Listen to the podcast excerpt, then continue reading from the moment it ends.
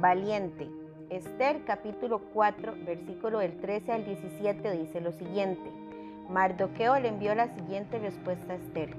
No te creas que por estar en el palacio escaparás cuando todos los demás judíos sean asesinados.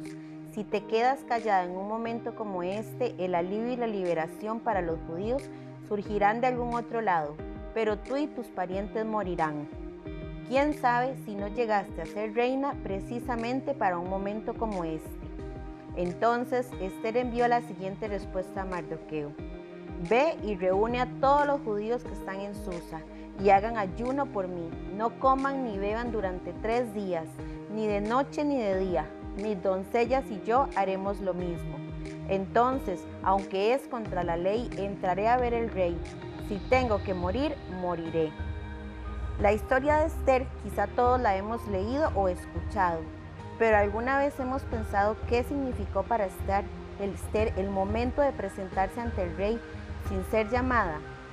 Este pan diario trata sobre la valentía de una mujer que empoderada por Dios salvó un pueblo.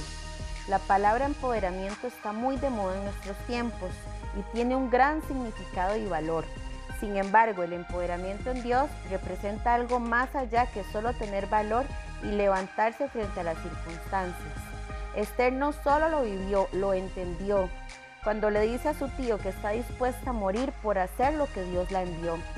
Cuando entramos en comunión y cercanía con Dios, Él nos llena de fuerzas inexplicables y valor para hacer todo cuanto tengamos por delante sin flaquear. Esto no significa que no tengamos temor dentro nuestro de lo porvenir.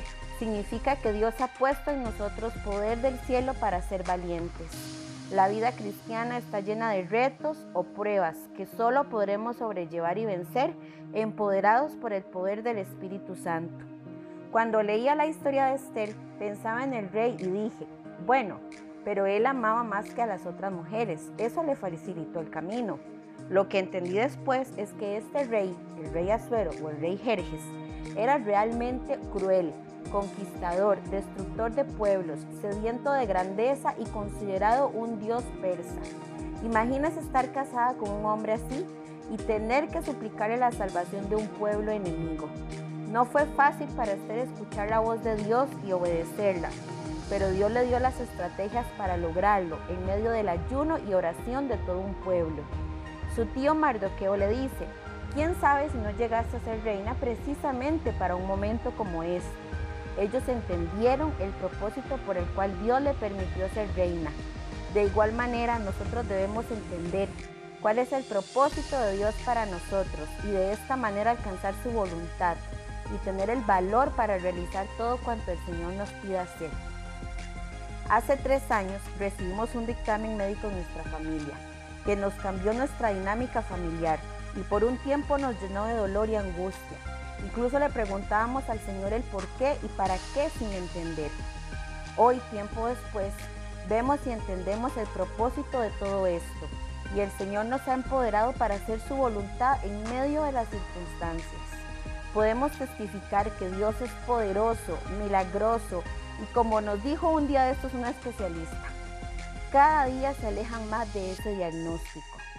Seamos valientes, empoderados en Dios, busquémoslo de corazón, metámonos en su presencia y milagros van a suceder.